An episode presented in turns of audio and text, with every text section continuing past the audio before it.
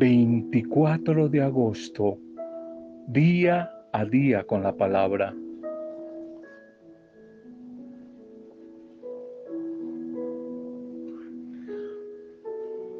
Una de las grandes características, rasgos del animador cristiano, del motivador, del servidor cristiano, es la gratitud.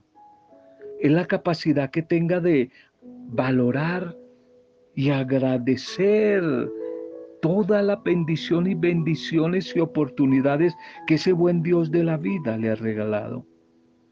A través de él, en las diferentes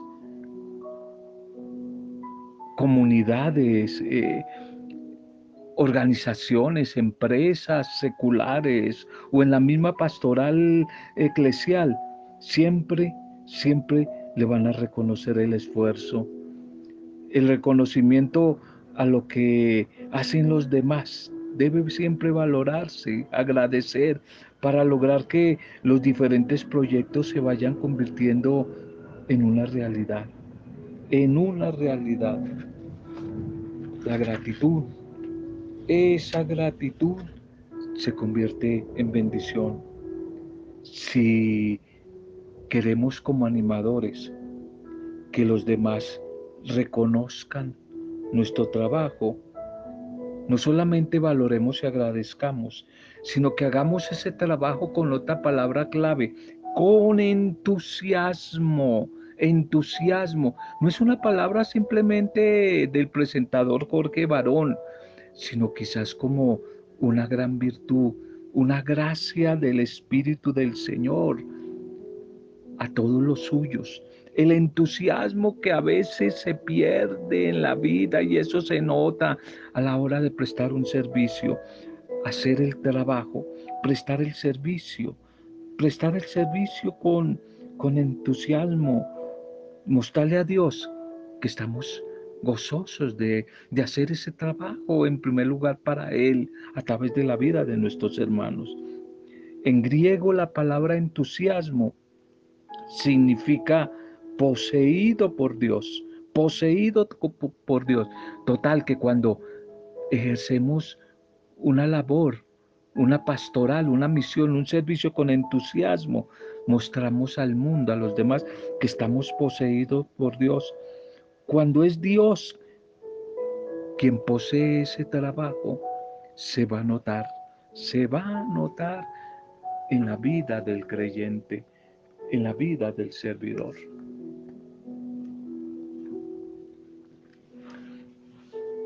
Salud y bendición para ti. Salud y bendición a las familias, a las comunidades, a las pastorales, a los microempresarios, a todos los que le llega la visita de la buena noticia del amor del Señor a través de este audio. Un saludo, nuestra intercesión por cada uno de ustedes, especialmente por la situación difícil, adversa que puedan estar atravesando, personal, familiar, comunitaria, empresarial. Ánimo, ánimo que en el nombre de Jesús el Señor, a través del poder del gran intercesor que es el Espíritu Santo, muy seguramente días y tiempos mejores van a llegar. Ánimo, ánimo. Seguimos orando por nuestros enfermos en Lucilita y en tantos hermanos nuestros como eh, Giovanni Tautiba, como qué sé yo, como eh, Marinita y Marcos, Estelita y su familia. Estamos orando por todos los que de alguna u otra manera tienen algún quebranto en, en su vida, en alguna área de su vida, de su existencia. Estamos orando, estamos orando unos por otros. Estamos orando hoy por todos los que están de cumpleaños, celebrando la vida. En el caso de doña María Josefa, Doña Josefa, nos unimos a toda tu familia para agradecer hoy por tu vida, bendiciones. También para Miriencita, Miriencita Forero. No sé por dónde andas, Miriencita. No sé en qué sitio estás, en la mesa, no sé, Ana Poima, no sé por qué lado estás. Un saludo para ti, Miriencita. Bendiciones, bendiciones a ustedes. Que el Señor les sorprenda con el regalo de su bondad, de su generosidad a todos los que celebran de alguna manera la vida, la agradecen, la valoran, la disfrutan, como Miriam y como doña María José. Feliz día y bendiciones para todos. Segundo mensaje. Yo sumo, tú sumas, Él suma. Yo sumo, tú sumas, Él suma. El importante, el importante lo, lo, que es en el compartir en la vida, especialmente en la familia, donde todos aportamos, todos ponen, todos ponen, todos sumamos la vida de la familia para tener quizás una buena familia. Es necesario trabajar por lo menos en cuatro acciones concretas que quisiera compartir con ustedes en este día. Cuatro acciones concretas para tratar de llevar una mejor relación, convivencia en la familia. La primera, clave, clave, el amor. El amor en la familia, el amor venido de Dios que se convierte en perdón y en misericordia. El amor, porque es que en definitiva esa es la razón de ser de la familia, el amor. La familia se crea por amor y se define desde el amor. No es una reunión cualquiera de seres, sino es la reunión de seres que se aman y que están interesados el uno en el otro. Pues la familia tiene bien claro que la felicidad de cada uno de los miembros de, esa familia está determinada por la felicidad, la realización de los otros. Y por eso se necesita que este amor sea concreto, sea explícito. Tal vez esto es que esté expresado en palabras, acciones, actitudes diarias, concretas, actitudes que alimentan con palabras ese sentimiento maravilloso que no puede desaparecer, que todo lo cambia, todo lo transforma, todo lo sana, todo lo perdona, que es el amor. Segundo, la tolerancia. La familia está marcada por la diferencia. ¿Qué hacemos? Todos somos diferentes en la familia, no somos iguales, diferentes en características físicas, diferentes en características emocionales, espirituales, sociales. No somos iguales ni siquiera al interior de la misma familia. Convivimos mujeres y hombres, adultos mayores, adultos adolescentes, jóvenes, niños, pero todos somos diferentes todos tratando de respetarnos, de amarnos, de acertarnos como somos. Por eso es importantísimo la tolerancia, el respeto.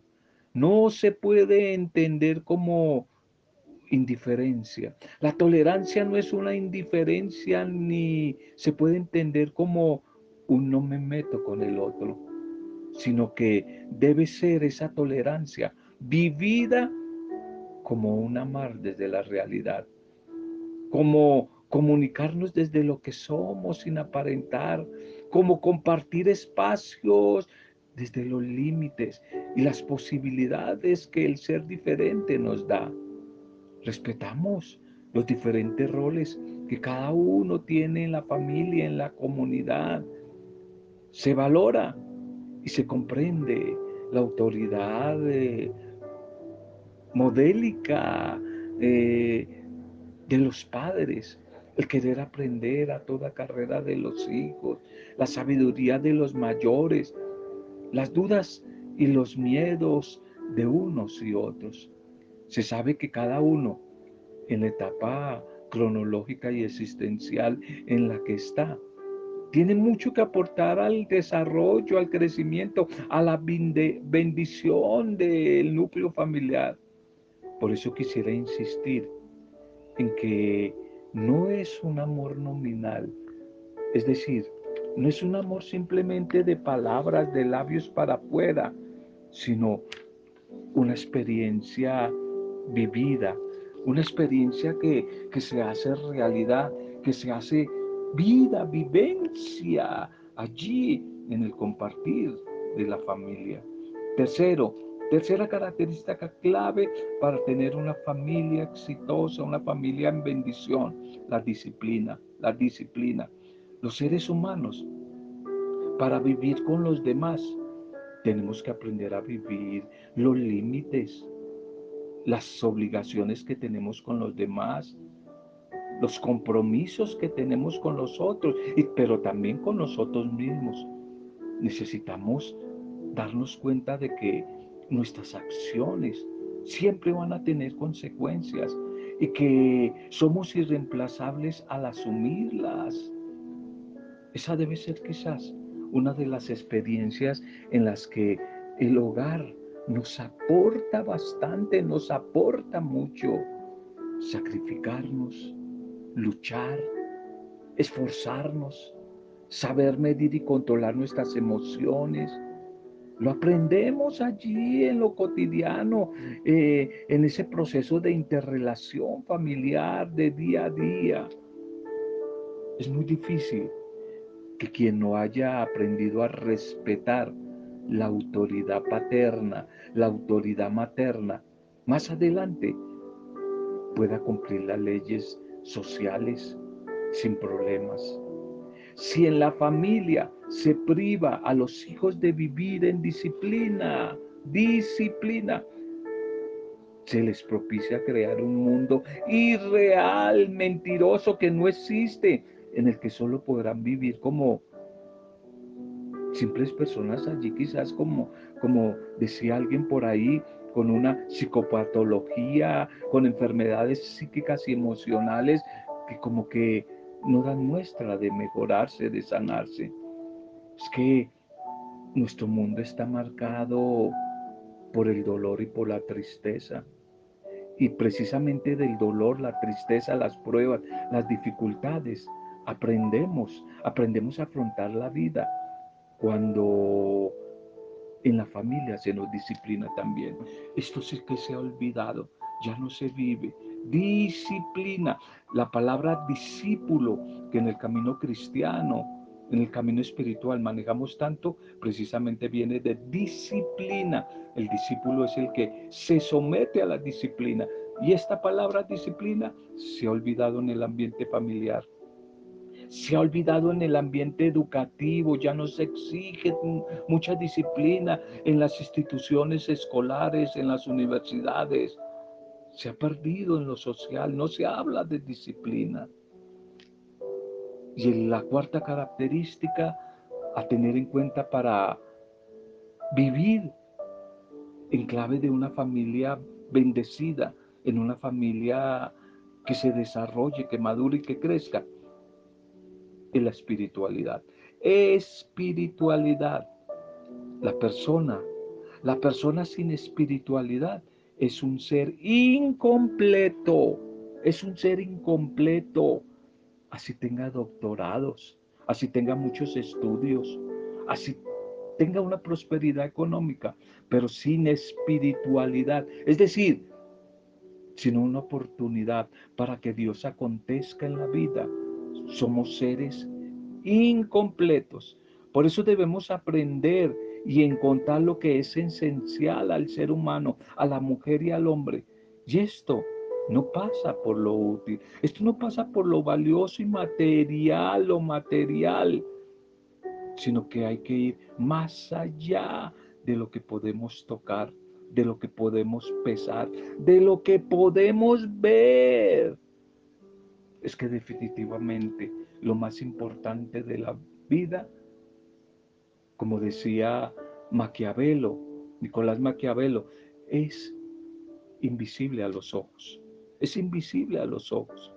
Esa experiencia existencial, Dios, la espiritualidad, solo se puede vivir a partir de la casa. Lo que no se enseña y se vive en la casa, muy difícil casi afuera en otras áreas de la vida, en la sociedad, las vaya a encontrar. La espiritualidad, el ABC, la, el preescolar y la primaria espiritual de acercamiento a Dios, se pueden, se empiezan a vivir en casa. A veces no solamente me preocupo, sino tal vez al igual que muchas personas, sufro, sufro como evangelizador cuando veo a muchos jóvenes tan despistados, sin disciplina, tan desorientados, siguiendo a cualquier ídolo, siguiendo cualquier proyecto, cualquier propuesta. Y a veces algunos intentamos proponerles o propiciarles algunas experiencias espirituales, pero me siento que estoy haciendo algo que no me corresponde, que quizás estoy en un terreno que no es el mío, usurpando a alguien. Un trabajo que le corresponde es a las familias, a las familias, a los padres. En la familia se habla de todo y se da gusto a todo y se complace a todo. Y a veces se saca tiempo para diferentes temas, pero poco se dedica a hablar de Dios, poco se dedica a hablar de Jesús, de la espiritualidad, poco se ayuda a nuestros jóvenes, poco se ayuda. En cambio, la sociedad de consumo, ellos sí le hablan, ellos sí se los están llevando a nuestros jóvenes para el templo, el templo de los centros comerciales, al templo del Dios del consumismo, al templo de, del Dios venta y compra, y que creen que el sentido verdadero de la vida se agota en el celular de última generación, en las tarjetas de crédito o en los billetes que tengan ahí en el bolsillo o en la billetera o en el computador. Qué triste ver a los jóvenes adictos, tan adictos, niños, niños y jóvenes a las redes sociales. Es que se les ve la adicción tan terrible, esas reuniones de familia donde todo el mundo conectado, están en la hora de la cena, del almuerzo, qué sé yo, nadie se mira los ojos, no se habla, cada uno empezando a veces por el testimonio de los padres, cada uno en su celular conectado, conectado. No saborean primero con los ojos el bocado y el alimento que van a degustar. Es muy complicado, es muy complicado de esta manera propuestas que traten de alcanzar a los jóvenes desde la espiritualidad. Es muy complicado que alguien sin ver a sus padres, comprender el sentido que trasciende lo histórico, pueda animarse a buscar de Dios. Muchos jóvenes nos han dicho y niños, pero ¿para qué nuestros padres nos dicen que vayamos a prepararnos para un sacramento o que vayamos a la iglesia si a ellos no los vemos que lo hagan? Ellos no nunca los vemos que oren, nuestros padres. Entonces, ese es el testimonio que a veces les damos. Qué tristeza, qué tristeza que por donde debe comenzar el camino de la vida espiritual, que la casa, la familia, no lo estemos haciendo y busquemos delegarle esa tarea, esa responsabilidad a otros, a otros. Yo les recuerdo en días pasados, cuando veíamos ese texto de Ezequiel 34 sobre los males pastores, yo les compartí de las jerarquías u orden del pastorado desde la Biblia, desde el Antiguo Testamento. Y si ustedes lo recuerdan, les dije que los pastores más importantes después que Dios ha consagrado, después de aquí en la tierra, son los padres, son los padres después los educadores, después los reyes y los gobernantes y de último sí, los líderes eclesiales. Pero los padres, los padres son los llamados pastores, pastores de la primera línea, pastores de, nuestros hogares, de nuestros niños y de nuestros jóvenes. Dios va a pedir cuentas y pega un jalón de orejas a los padres de hoy en día que muy poco de disciplina, menos de espiritualidad. Entonces quisiera que guardaran esas cuatro ideas de cómo mantener una familia donde todos sumamos, todos aportamos. Uno, el amor. Dos, la tolerancia. Tres, la disciplina. Y cuatro, cuatro, la espiritualidad. Bien, en la liturgia que nos propone la iglesia, hoy tenemos una fiesta. Titulemos el mensaje Un testigo ejemplar de Jesús. Hoy tenemos la fiesta de, del apóstol Bartolomé. Hoy celebramos esa memoria de, de Bartolomé. Eh, el nombre significa hijo de Ptolomeo y aparece allí en los evangelios sinópticos, es decir, en Mateo, Marcos y Lucas, mientras que en el evangelio de Juan, este mismo Bartolomé se menciona como Natanael, al cual la tradición identifica con el Bartolomé de los evangelios sinópticos. San Juan va a afirmar que Natanael era de Caná de Galilea y además nos dice que fue por intercesión de Felipe que conoció a Jesús.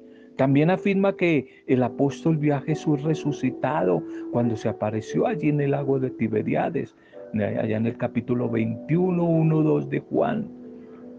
Fiesta de Bartolomé que estuvo presente también en la última cena y que fue testigo de la ascensión del Señor y del descenso del Espíritu Santo allí en Pentecostés. Bien, para este día entonces los textos son especiales por la fiesta de un discípulo, fiesta de discipulado. La primera lectura para hoy es del libro del Apocalipsis 21, 9 al 14. Doce basamentos que llevan doce nombres, los nombres de los apóstoles del Cordero el ángel me habló, ven acá, voy a mostrarle a la novia, a la esposa del Cordero. Y ese ángel me transportó en éxtasis a un monte altísimo y me enseñó la ciudad santa de Jerusalén, que bajaba del cielo, enviada por Dios, trayendo la gloria de Dios. Y brillaba como una piedra preciosa, como jaspe translúcido, y tenía una muralla grande y alta y doce puertas custodiadas por doce ángeles con doce nombres grabados, los nombres de las doce tribus de Israel. A oriente tres puertas, al norte tres puertas, al sur tres puertas y al occidente tres puertas. La muralla tenía doce basamentos que llevaban doce nombres, los nombres de los apóstoles del Cordero. Amén, amén. Esta lectura del libro del Apocalipsis forma parte de esa última visión que el vidente Juan, San Juan, transmite en su libro. Después de ver los dolores, las pruebas, los sufrimientos, las tribulaciones que están soportando los testigos fieles del Señor. Un ángel le muestra al vidente la nueva Jerusalén. Lo invita a contemplar la nueva Jerusalén. Y lo que leemos es como un universo, como una galaxia mejor, una galaxia de imágenes que tienen como símbolo la base de la ciudad la nueva Jerusalén, que es la novia o que es la esposa del Cordero, como antes lo fue Israel del Dios Yahvé allá a través del profeta Oseas. Y esta ciudad, la nueva Jerusalén, irradia santidad, irradia luz, pues la ilumina y ambienta la gloria, la presencia de Dios. Y una muralla alta delimita y le confiere como unas dimensiones precisas. Doce puertas que se abren en el muro, indicando que todo el mundo tiene acceso a esa ciudad. Esta nueva sociedad se fundamenta sobre el testimonio de los apóstoles como Bartolomé hoy. Un texto donde se muestra belleza, esplendor, magnificencia, plenitud, que son como los indicios de, de la victoria definitiva, de la victoria final del Cordero, es decir, de Jesucristo y de quienes le han permanecido fieles hasta el final, fieles pese a las adversidades, fieles pese a las persecuciones, fieles como tantos en este tiempo, hermanas, hermanos, que aún en la enfermedad y se mantienen ahí fieles, fieles con, como mujeres como Lucilita, aún en medio de las dificultades, pero ella sigue fiel. Fieles como la etapa de duelo que está viviendo Janet Romero. Fieles como Rosarito Rojas que en medio de las dificultades una tras otra permanecen fieles, fieles, fieles todas ustedes. Fieles Rosalba Bendaño, fieles todas ustedes mujeres, hombres que en medio de la dificultad no tiran la toalla. Caen, pero se levantan, se levantan. Para ustedes también, al final, es esa victoria y ese triunfo de nuestro Dios y de su Cordero. El que ríe de último ríe mejor. Vamos a ver la victoria del Señor. Vamos a ver esa victoria. Y el Evangelio para hoy, Juan capítulo 1, 45 al 51. En aquel tiempo Felipe encuentra a Natanael y le dice, ¿a quién? Aquel de quien escribieron Moisés en la ley y los profetas lo hemos encontrado. Jesús, hijo de José de Nazaret. Y Natanael replicó, ¿de Nazaret acaso puede salir algo bueno? Y Felipe le contestó, ven y lo verás. Vio Jesús que se acercaba a Natanael y le dijo, Ahí tienen a un israelita de verdad, en quien no hay engaño. Y Natanael le contesta, ¿de que me conoces? Jesús le respondió, antes de que Felipe te llamara, cuando todavía estabas debajo de la higuera, yo te vi. Y Natanael respondió, Rabí, tú eres el Hijo de Dios, tú eres el Rey de Israel. Jesús le contestó, por haberte dicho que te vi debajo de la higuera, ahora si crees, has de ver cosas mayores. Y le añadió, yo les aseguro, verán el cielo abierto y a los ángeles de Dios subir y bajar sobre el Hijo del Hombre. Amén, amén. Este Evangelio hoy de la comunidad de Juan, la comunidad del discípulo amado, se vale quizás como de una serie de personas, de relaciones y de encuentros para intentar como mostrar lo que sucede en la vida de un ser humano, mujer y hombre, cuando de verdad abre su corazón a Jesús le permite a Él ser el dueño, el centro de la vida.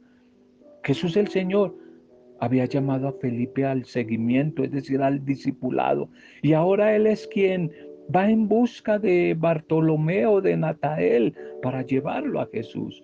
Este llamado se convierte en testigo y en anunciador. Natanael parecía un poco desconfiado al principio, pero cree a Felipe. Es que el conocimiento previo que Jesús tiene de las personas es un tema constante en el Evangelio de Juan. Se extraña Bartolomeo Natanael que lo conozca. Es que allí en la simbología judía, la higuera aludía al estudio de la ley de la Torá. Cuando estaba debajo de la higuera te vi. Es decir, cuando estabas estudiando la ley yo te vi. Bartolomeo Natanael se había preparado para el encuentro con Jesús y a partir de ese momento la vida de este israelita auténtico girará en torno a un solo eje, la persona, vida y obra de Jesús.